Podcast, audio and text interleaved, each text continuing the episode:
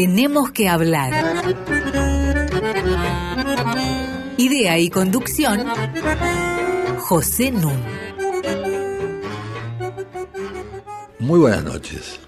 Hoy tenemos que volver a hablar de impuestos.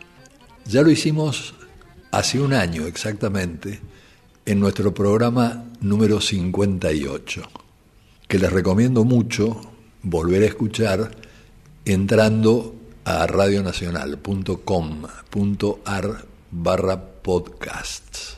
Y tenemos que volver sobre el tema, no solamente porque es importante en sí, sino porque hoy las finanzas públicas ocupan un lugar central en la discusión política del país. En los medios, ustedes leerán casi todos los días sectores que se quejan por una excesiva presión tributaria y los políticos que hablan de reforma impositiva, sin explicar nunca exactamente qué quieren decir con la reforma impositiva. Para hablar de estos temas, para tratar de clarificarlos lo más posible, hoy tenemos dos invitados de privilegio a quienes voy a recibir junto con Mariana Heredia, que está a mi lado. ¿Qué tal? Buenas noches, Pepe. Hola, Mariana. Me refiero a Antonio Figueroa, que estuvo precisamente en el programa número 58. ¿Qué tal, Tony? Hola, ¿qué tal, Pepe? y a un invitado muy especial que es Juan Carlos Gómez Sabaini. Hola Pepe, buenas noches. Muy buenas noches.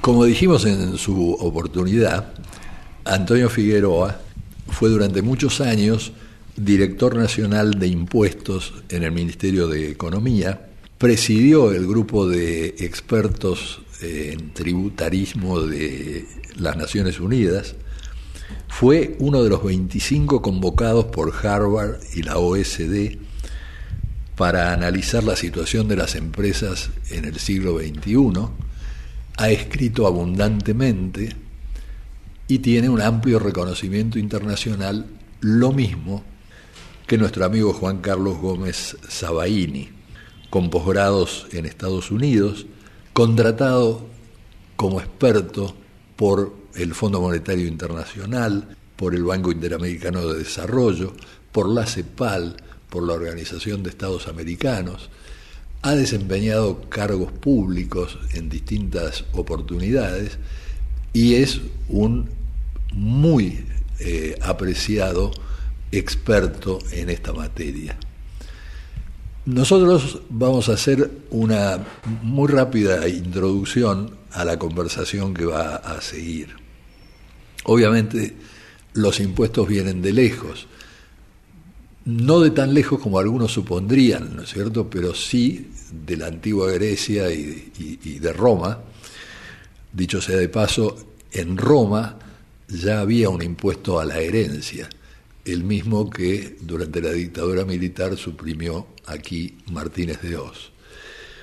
Durante la Edad Media se cobraba impuesto a las rentas, con una particularidad que a buena parte de la audiencia la va a mover a risa, y es que los señores de la tierra tenían que declarar ellos, haciendo una autoevaluación, cuánto debían pagar de impuestos, y después debían prestar juramento de que habían dicho la verdad ante un comité cívico. El punto de inflexión, sin ninguna duda, es la Revolución Francesa. Ya en la Declaración de los Derechos del Hombre y del Ciudadano de 1789 consta que son los ciudadanos quienes deciden sobre los impuestos que deben pagar. Y además que los ciudadanos tienen derecho a exigirle rendición de cuentas a sus representantes. Y cuatro años después, en la Convención de 1793, Robespierre impuso por primera vez la idea de progresividad en el pago de los impuestos. Después le cortaron la cabeza, pero esta idea pervivió.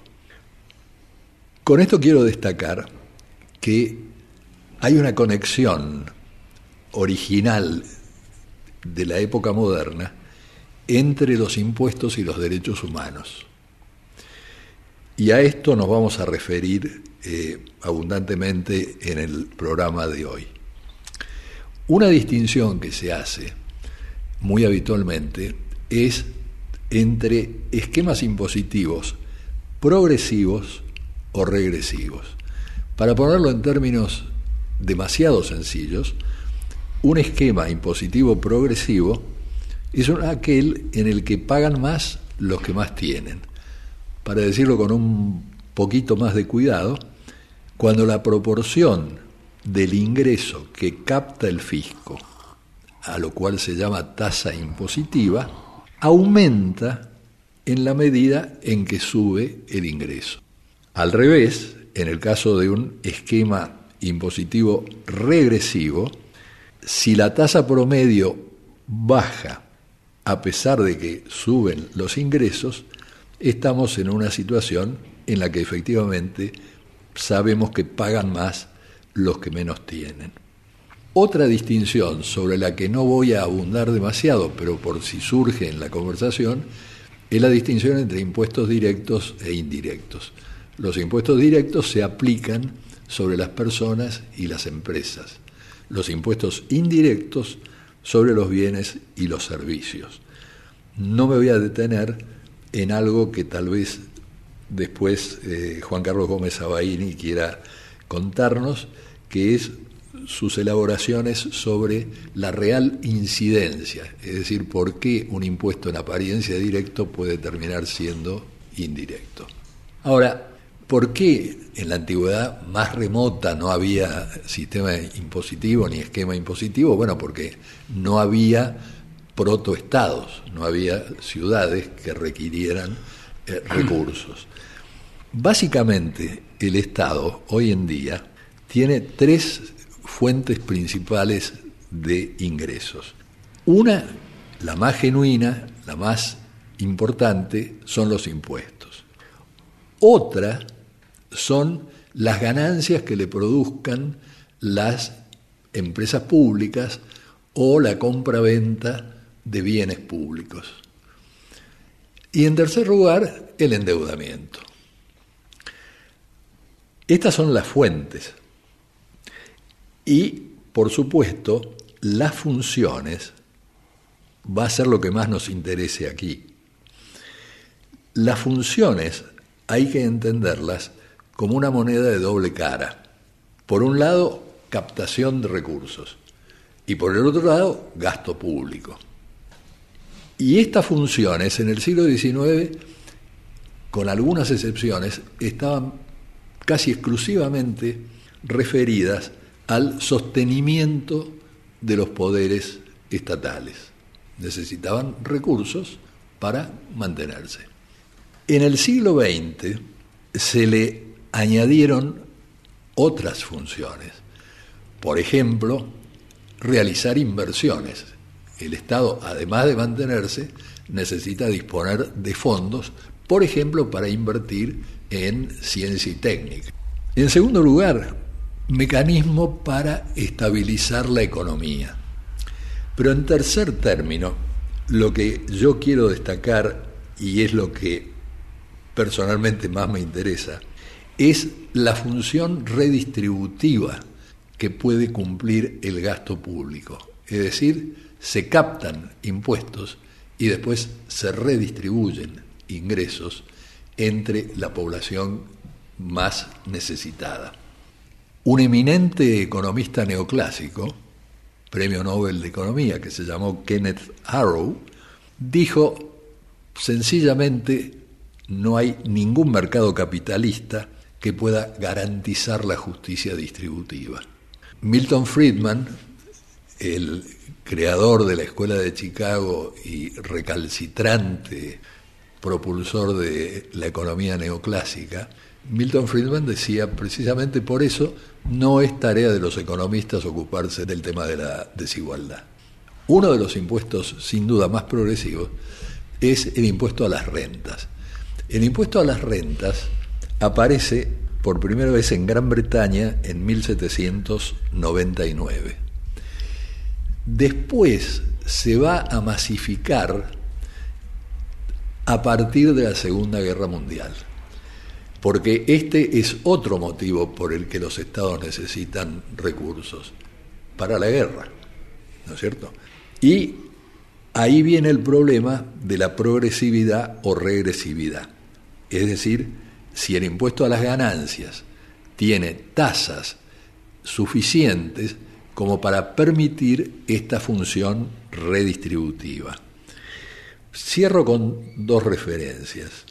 Una es una frase memorable de ese gran economista que fue John Kenneth Galbraith, quien dijo, nada favorece tanto la tranquilidad social como las protestas de los ricos cuando los aprieta el fisco.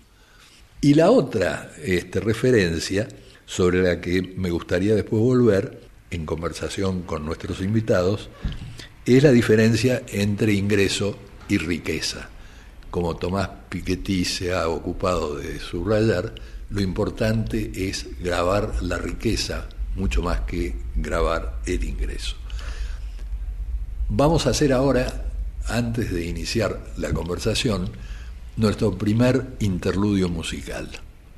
Hoy nos va a acompañar un pianista excepcional que se llama Elis Marsalis, que a sus 84 años sigue tocando y sobre todo sigue enseñando, es un educador formidable. El mejor testimonio de eso son sus hijos, tiene cuatro hijos y los cuatro son famosos como músicos en el mundo. Probablemente los más famosos de los cuatro sean Winton y Bradford. Escuchemos a Ellis Marsalis.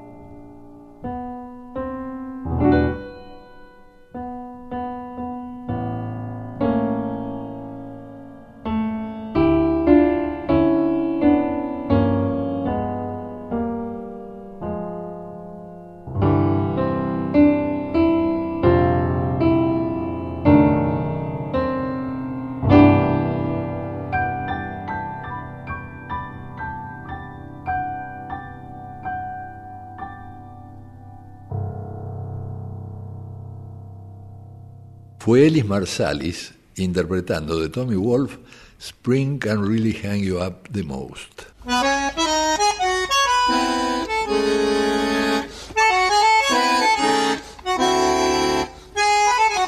Seguimos con José Nun.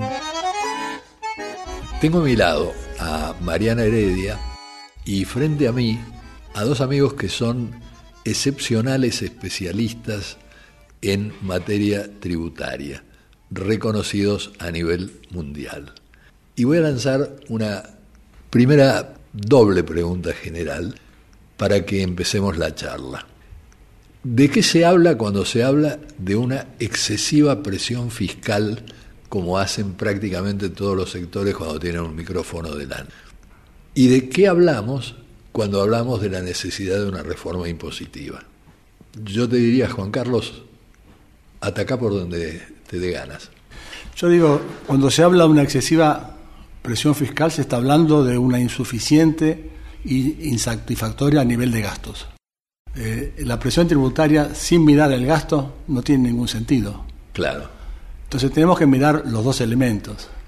Yo creo que hay una enorme insatisfacción en muchos sectores de la población que no reciben lo que creen que están pagando. Es insatisfactorio.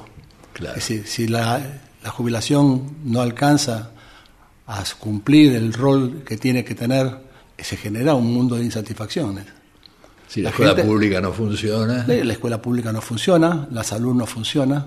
Claro. ¿Y por qué en otros países ese nivel de eh, impuestos que es tanto más alto que el nuestro no es insatisfactorio? Porque reciben servicios. Claro. Va al hospital y lo atienden. La policía lo respeta. No es como acá.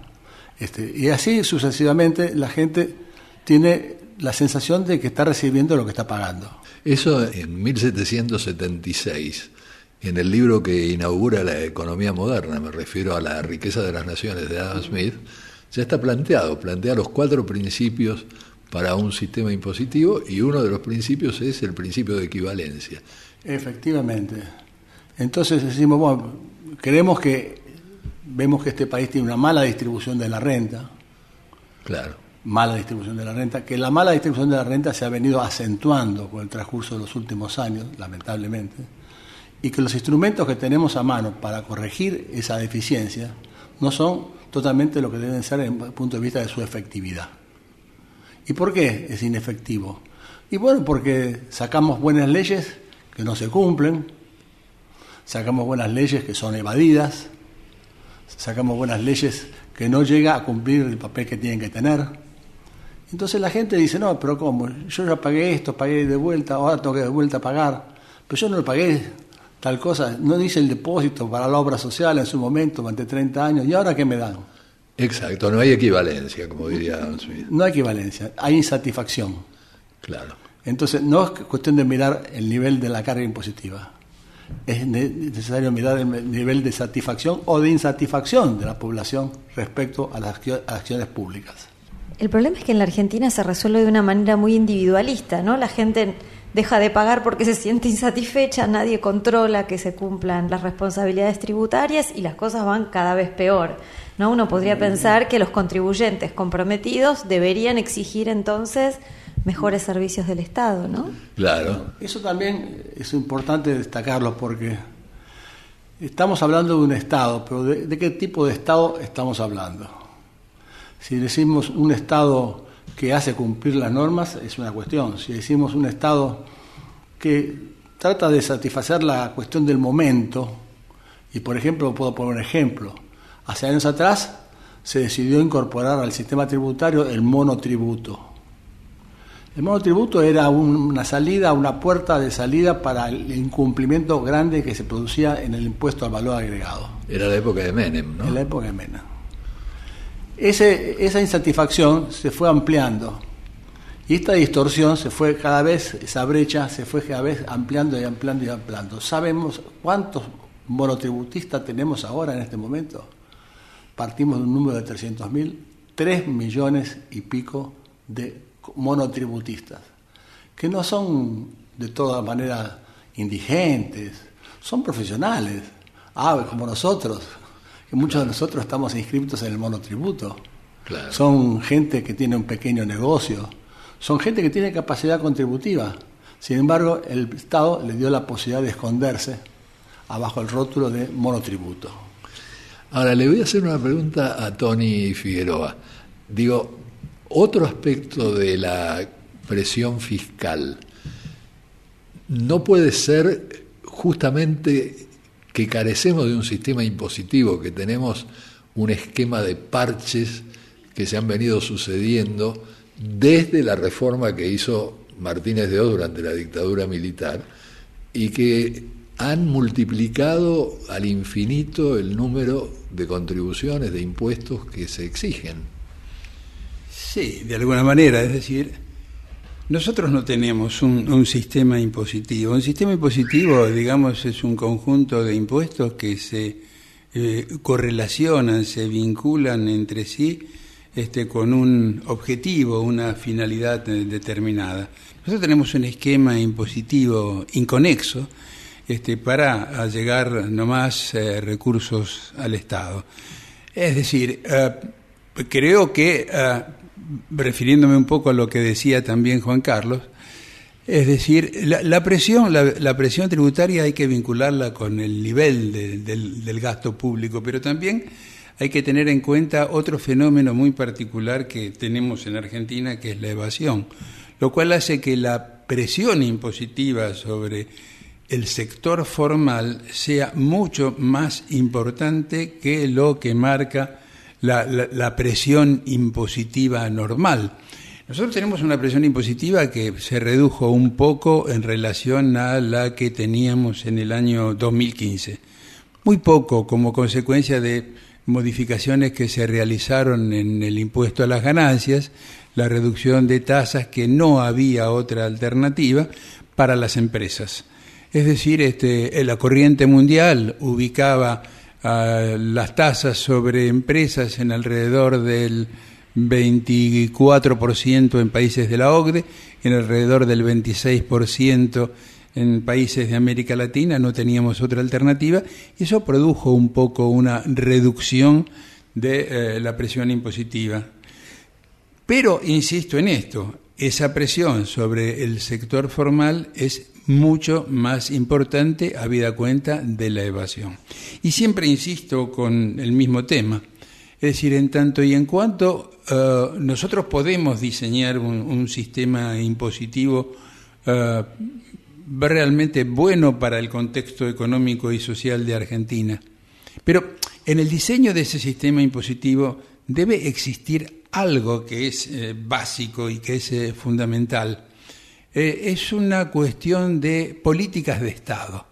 Fíjate que eh, los sistemas impositivos hace 30 o 40 años que no se modifican en los países europeos, en Holanda, en Suiza, en Bélgica, en Francia, es decir, han sido productos de un acuerdo, de una concertación, que lo ha sido también no solamente el, sistema impositivo, sino también la política fiscal en su conjunto.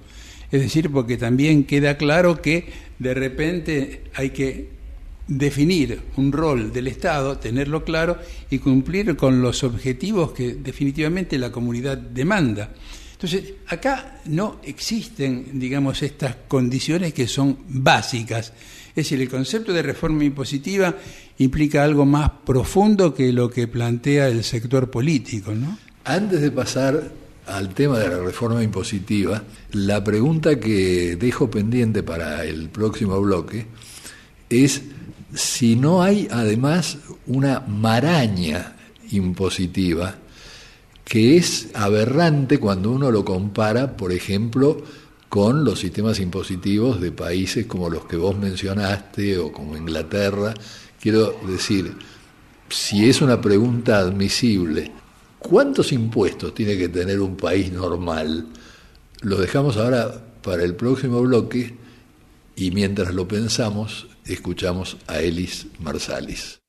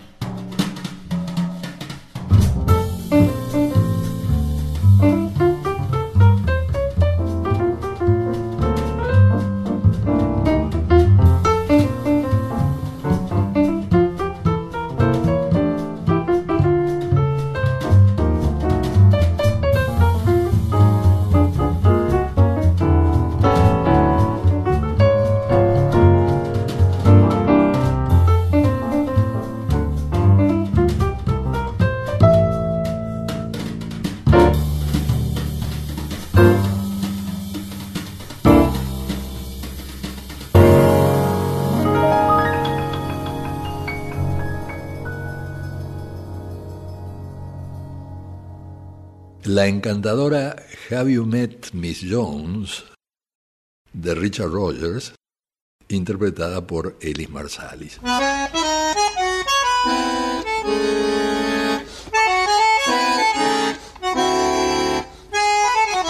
Seguimos con José Nun. Tenemos que hablar arroba para que ustedes nos escriban. Y como ya dije al comienzo, todos nuestros programas, este es el número 98, se pueden bajar de la página web de la radio poniendo radionacional.com.ar barra podcasts. Y ahí están todos a disposición de ustedes. Junto a Mariana Heredia, seguimos conversando con nuestros invitados especiales, Tony Figueroa y el bebé Gómez Sabaini. Yo había dejado pendiente la pregunta acerca de cómo interpretar la continua queja por la excesiva presión fiscal, si en términos exclusivamente recaudatorios o también debido a la maraña de impuestos que se han ido multiplicando en las últimas décadas. ¿Quién quiere tomar la palabra? Respecto de, esa maraña, bien se puede tomar en cuenta unos estudios que se han realizado poco tiempo atrás, en los que se determinó que existían alrededor de 163 impuestos en la Argentina, es decir, de los cuales 40 corresponden al Estado Nacional, aunque eh, la Dirección de eh, Análisis este, y Estudios Fiscales del Ministerio de Economía mm, calcula aproximadamente 28 a nivel nacional, ahí hay una pequeña diferencia. 40 a nivel provincial y unos 81 impuestos o gravámenes que vienen de la parte municipal.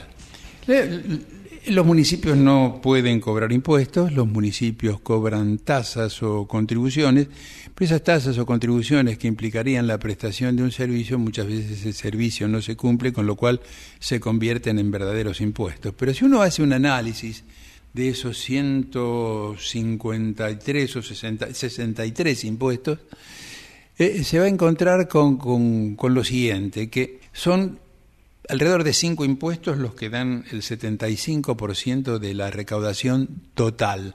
Esos impuestos son el impuesto al valor agregado, eh, las contribuciones eh, de seguridad social, el impuesto a las ganancias, el impuesto a, los ingresos brutos, que da aproximadamente cuatro puntos del, del PBI, este, y el impuesto sobre combustibles.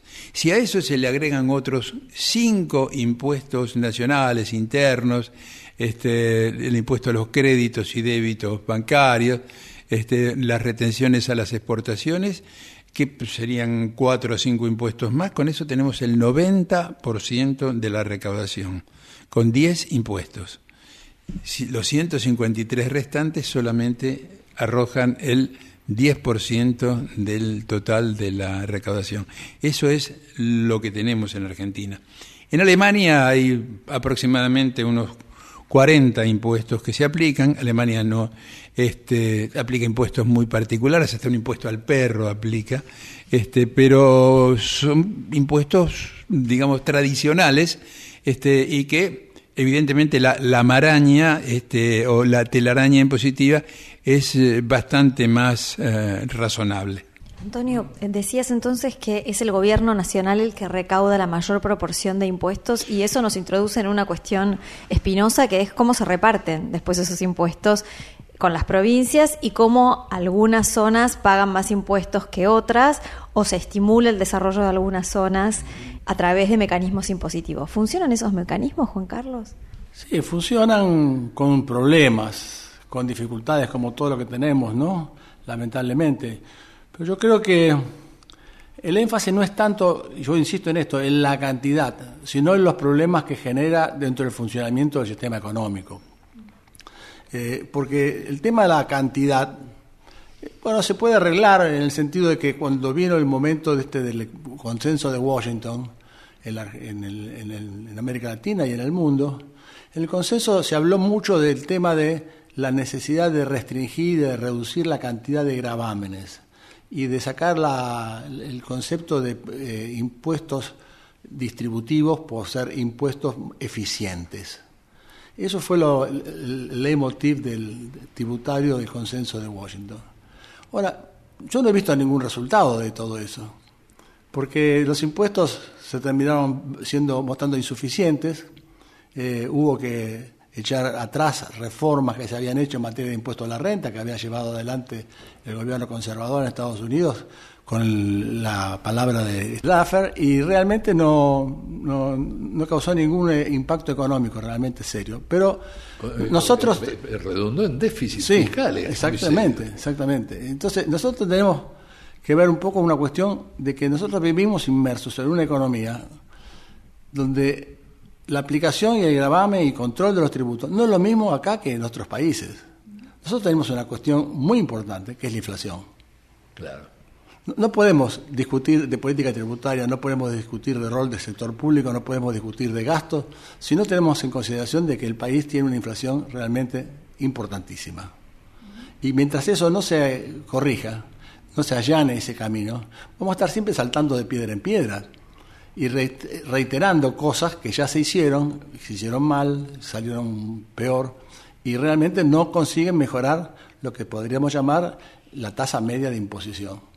Porque la tasa media de imposición es el producto de todos los impuestos que se generan y se aplican en una economía. Pero si nosotros no tenemos la capacidad para controlar esto desde el punto de vista fiscal, con un buen control administrativo, estamos a los vaivenes de la noche, ¿no? No podemos realmente salir a cuestión. ¿Tierra del Fuego no es un modelo de control fiscal? Tierra del Fuego es un modelo de descontrol fiscal. no, no de control, de desmo- descontrol fiscal. Así como las Quería cuatro, provocar para que lo cuente. as- as- así, así como las cuatro provincias promovidas, San Luis, San Juan, Catamarca y La Rioja, que en su momento tenían altos niveles de promoción industrial y que eran realmente fábricas de facturas. Todos sabemos, las mercaderías se generaban y se vendían en San Luis y se producían en otras partes del país. Eh, y como esto, tantas otras cosas. Y Tierra del Fuego especialmente por la continuidad que tuvo durante tantos años. La ley de Tierra del Fuego es una ley antigua.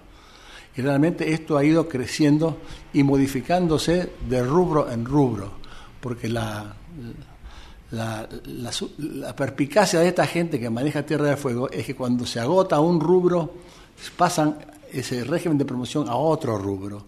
Comenzamos por las líneas blancas, lavarropa, heladera, esta cuestión. Seguimos por las líneas electrónicas y ahora estamos en productos más sofisticados como la computación y esta cuestión. Y siempre, ¿dónde está la cuestión? En la exención de los impuestos a la importación. Porque se fabricarían allí. Exactamente. Y, y además hay un costo muy grande para quién? Por sobre todas las cosas, para el consumidor. Porque nosotros podemos estar comprando televisores, podemos estar comprando productos electrónicos a precio internacional. Y sin embargo tenemos que comprarlo a precio argentino. Y la diferencia entre el precio internacional y el precio argentino es lo que ganan las empresas que están trabajando en Tierra del Fuego, Como armadoras. como armadoras. Claro, Simplemente. porque el tema es esa, la intención es Lo que, trabajo. lo que dice él de cambiar la chapita. Explica lo que es cambiar la chapita porque no queda No, claro. que, que hubo un caso que, que se presentó hace muchísimos años en la justicia laboral como consecuencia del despido de un operario de una de las supuestas fábricas, entre comillas, existentes en Tierra del Fuego, y cuando el juez le pregunta al operario qué tarea desarrollaba en esa fábrica, el operario le contesta que cambiaba la chapita. Entonces el juez no, no, no entendía y le preguntó, ¿cómo es eso? Dígame de qué se trata. Sí, yo cambiaba esa chapita que decía Made in Japan por la otra que decía Industria Argentina. El juez hizo la denuncia, pero esa denuncia murió en la noche de los tiempos. Referido a Laffer, quisiera destacar algo, que el disparate es tan grande que ah, dio lugar a una ah, frase muy irónica, era muy irónico, además de ser un tipo muy inteligente, brillante, Paul Samuelson. Samuelson dijo, Laffer, what are you laughing at? Eh, si uno lo traduce al español, Laffer es reidor, podría ser. Sí, sí, sí. Entonces, reidor de quién te estás riendo por el absurdo este, que significa el planteo de Laffer y que coincido con, contigo que en el 81, cuando Reagan aplicó este, el, el esquema Laffer, significó que eh, la bolsa de Estados Unidos se derrumbara, que el dólar perdiera valor, que la tasa de interés pasara casi al 20%, e inmediatamente en un año y medio el Congreso, los republicanos, operaron para que esa reforma del 81 se modificara. El hombre se fue después con su valijita a Kansas y en Kansas le recomendó al gobernador que bajara los impuestos a los ricos, porque esa es la famosa curva de Laffer, es que siempre estás en el punto en que los rendimientos son decrecientes, tenés que bajarle los impuestos a los ricos. Entonces llegó a Kansas, había 350 personas con grandes fortunas, dijo hay que bajarle los impuestos porque así invierten y así sale toda la, todo este estado adelante. Bueno, fue una catástrofe y lo tuvieron que sacar con cajas de templada. Sin embargo, Laffer acaba de ser premiado por Trump y es asesor de Trump. Recibió este, el premio de la Estatua de la Libertad, ¿no? Dime con quién andas, ¿no? Claro. Ahora, la pregunta sobre la que me gustaría internarnos para dedicarle a full el último bloque es, díganos por favor, si no nos dicen todo hoy, lo seguimos en otra, ¿qué reforma impositiva habría que hacer para que efectivamente los ricos paguen más y no sean los pobres los que paguen más? Entonces, pidámosle a Elis Marsalis que se despida de nosotros y después nos abocamos a este tema.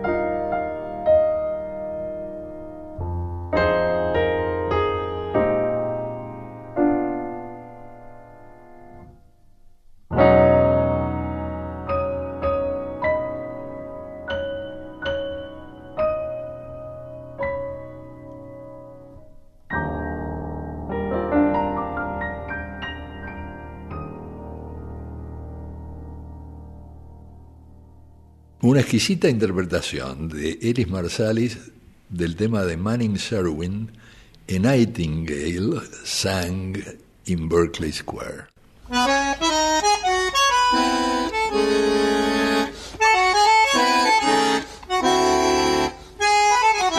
Seguimos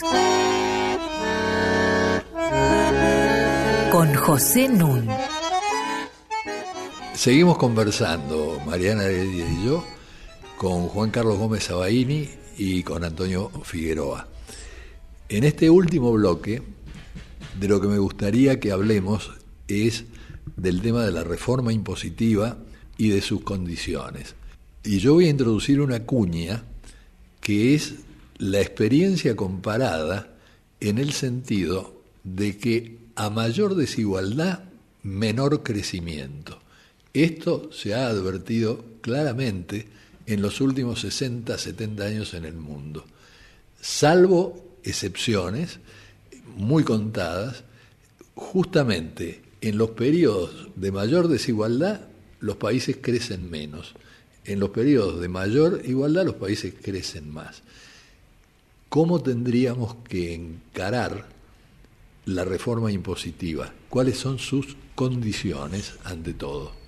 Bueno, mira, para llevar adelante una, una verdadera reforma impositiva eh, hace falta tener un proyecto, hace falta tener un objetivo claro.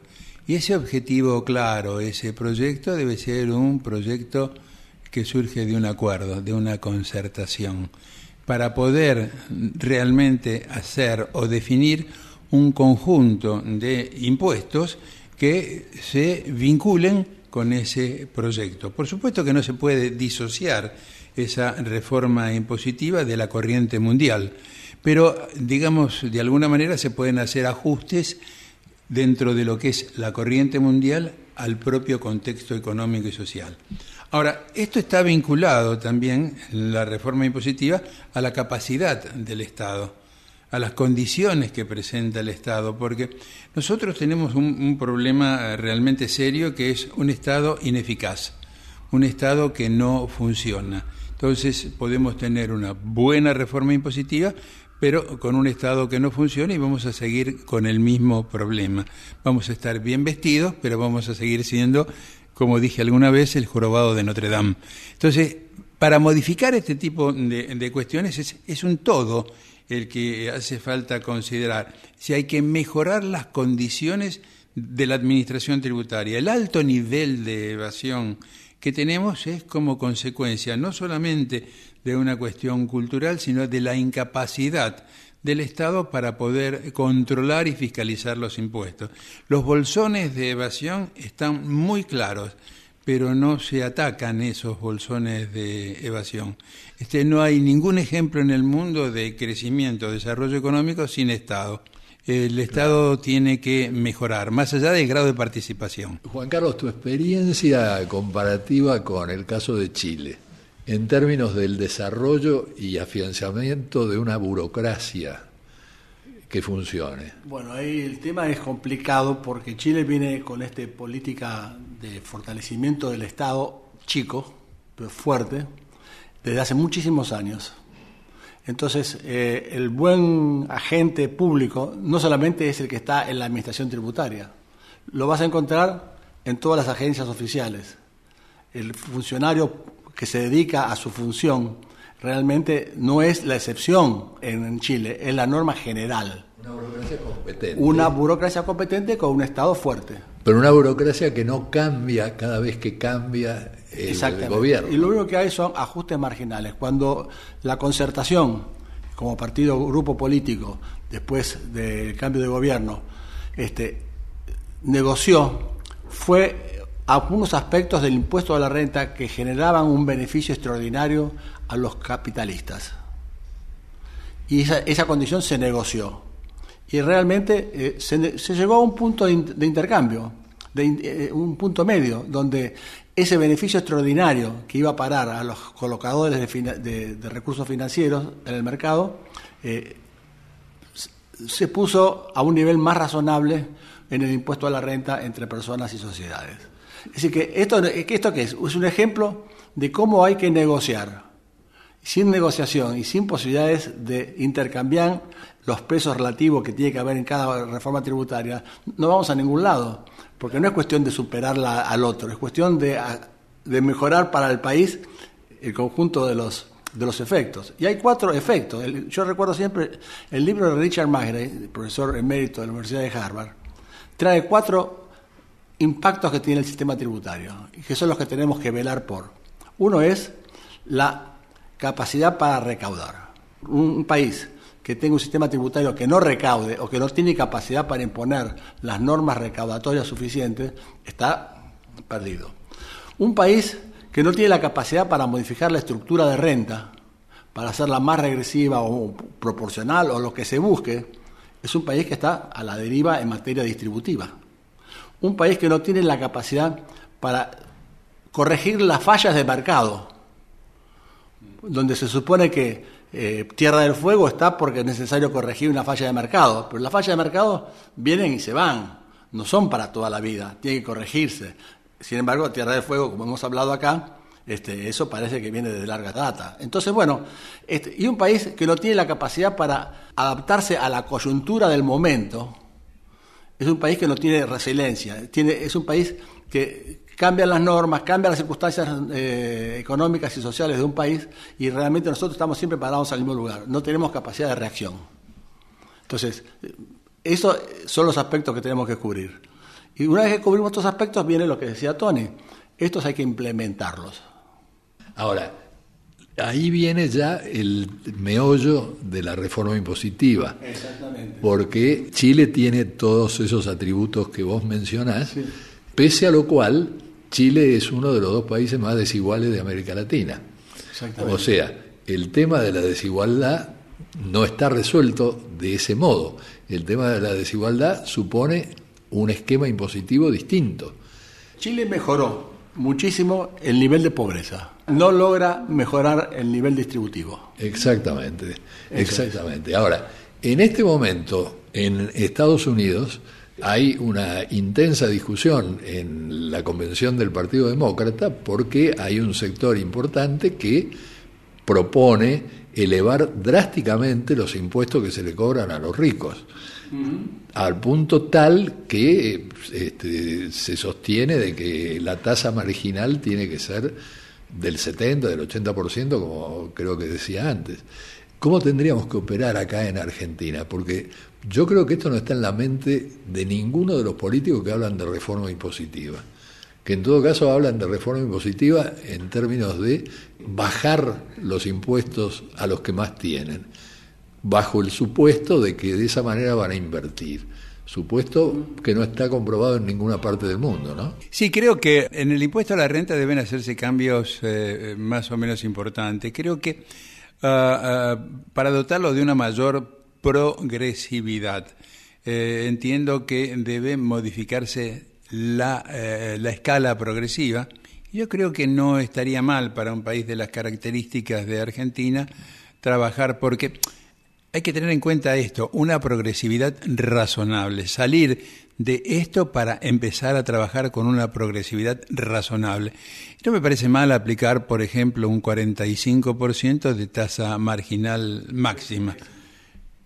Claro. claro entonces, eh, este, esto, ¿esto qué implicaría? Esto implicaría también un tratamiento muy particular en el tema de la distribución de utilidades y los dividendos, que es un tema técnicamente un poco complejo, porque hay dos alternativas.